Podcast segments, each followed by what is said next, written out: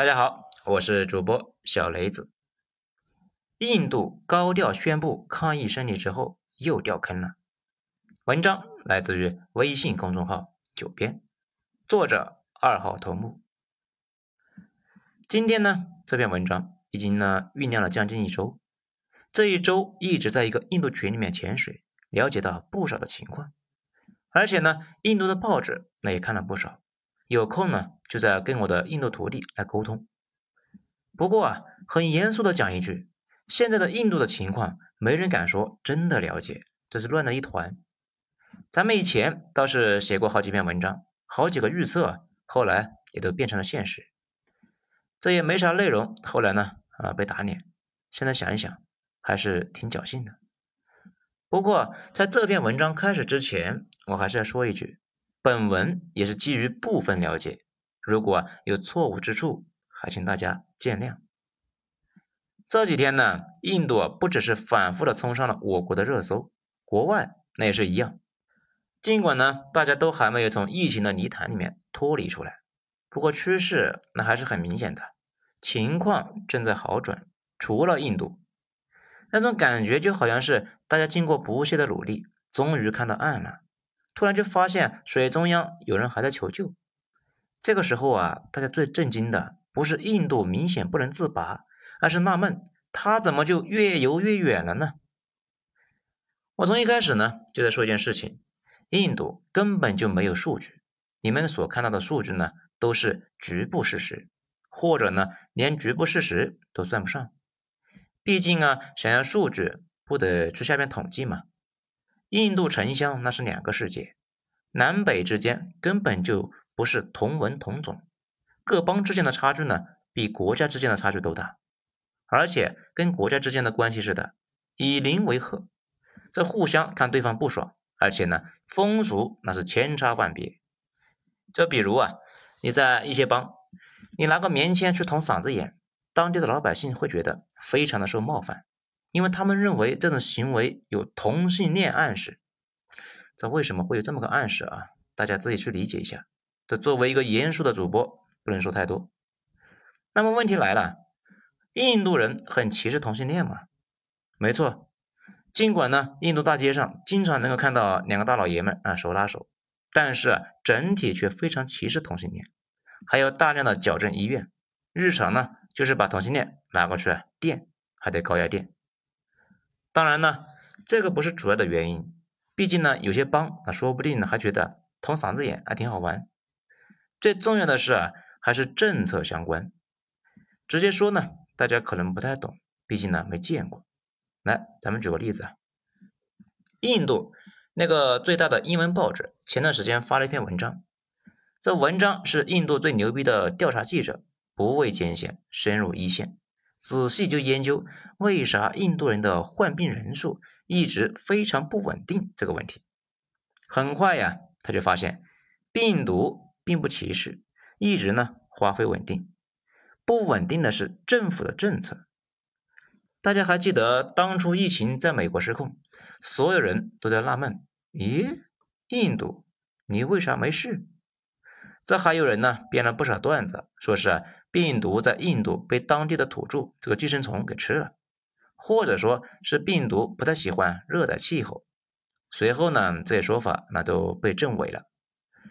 面对疫情爆发，印度政府呢这个政策也是乱七八糟。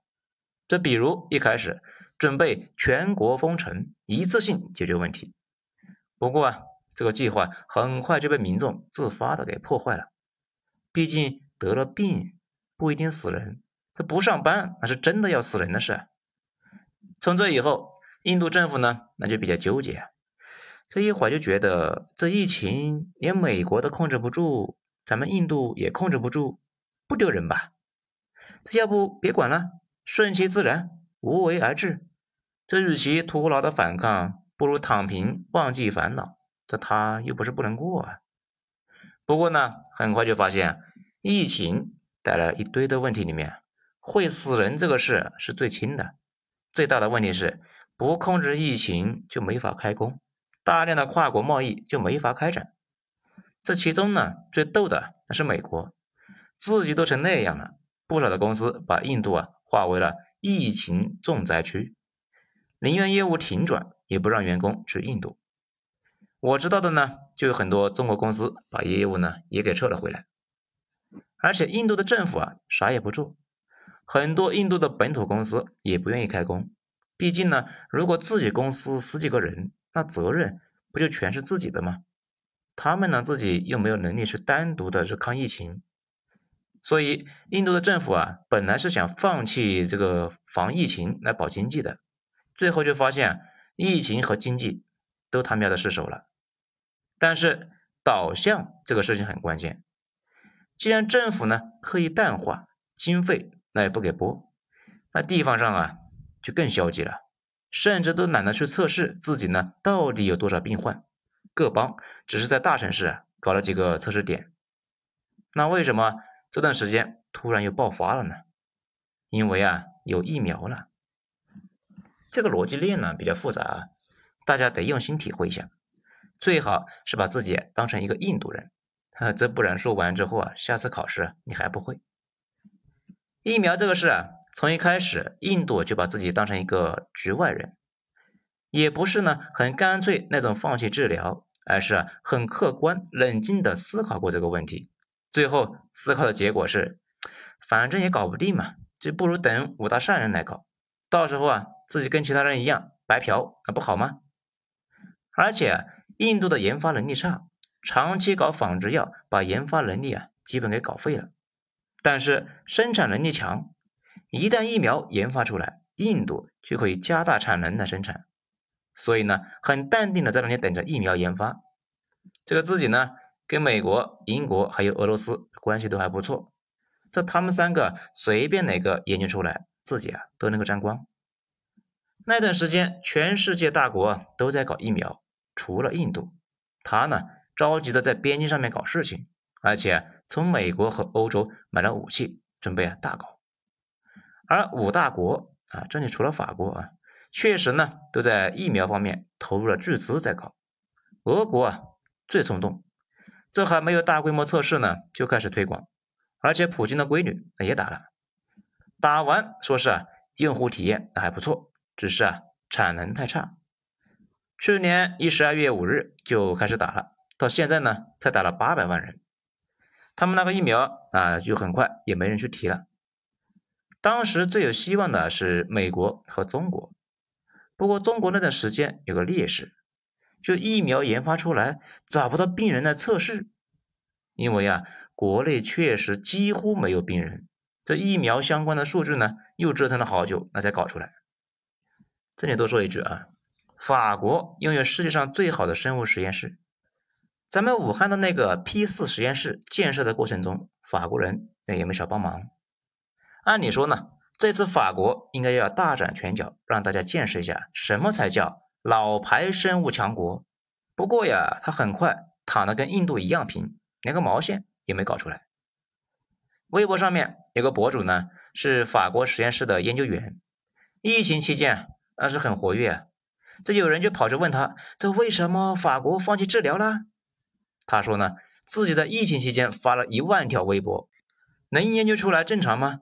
都放假在家发微博了，还研究啥研究啊？这最出人意料的呢是俄国人，俄国那个疫苗啊，一开始的给人感觉是傻大黑粗，就跟他们拖拉机似的，研发出来很久，那很长时间啊无人问津。不过后来啊，大家一测试，哎，发现效果惊人。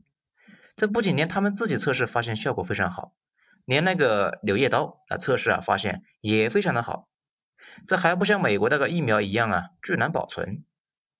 这里说一下啊，柳叶刀是英国的权威医学杂志，影响力啊非常大。当然了，为了避免大家觉得印度在这次疫情啥也没做，印度的本土呢一家企业也就是动了动手，和阿斯利康那合作呢搞了一个疫苗，并且学习俄罗斯。三期的临床也还没有做，就开始啊投入市场，连印度政府呢自己都不大愿意购买，也不知道这个数据咋样。这后来中美疫苗啊不是搞出来了吗？而且啊，俄国人也准备到印度啊去生产疫苗。一方面呢，俄国自己的产能不行啊，但是也在和中国嘛，和中国的华南生物合作，准备呢生产一亿只。这另外一方面呢，他俩是多年的合作伙伴，不帮忙还不合适，好像呢也是一亿只，感觉啊刻意想表现的不偏不倚。这个仿制计划呢，一开始倒是挺顺利的，依托强大的仿制药产能，印度呢也搞出了一部分的疫苗，到底搞出来多少，好像啊没人能够说清楚。这印度政府呢自己说啊那是一亿多，那就按照他们的说法来吧。但是呢，很快。就出了问题，印度呢长期搞高仿，这个上游原料啊没在自己手里边，而是在美国人手里。去年呢，川总为了抗击疫情，通过了国防生产法案，把疫苗的关键原料给禁了，让不让出口。现在呢，印度傻眼了呀，有产能原料，那却也耗尽了，你说这可咋整呢？此外呢，还有药厂说，那还缺钱。政府呢也正在给解决。要知道啊，去年花了上百亿买军火，今年没钱造疫苗，这一时之间啊也不知道该说他们什么好。这疫苗不够了，面临停产的问题，这就啊出现了一个大的麻烦。接下来这少量的疫苗应该给谁打？好，这章呢咱们就先说到这里，下一章接着继续，别走开，下一章马上来。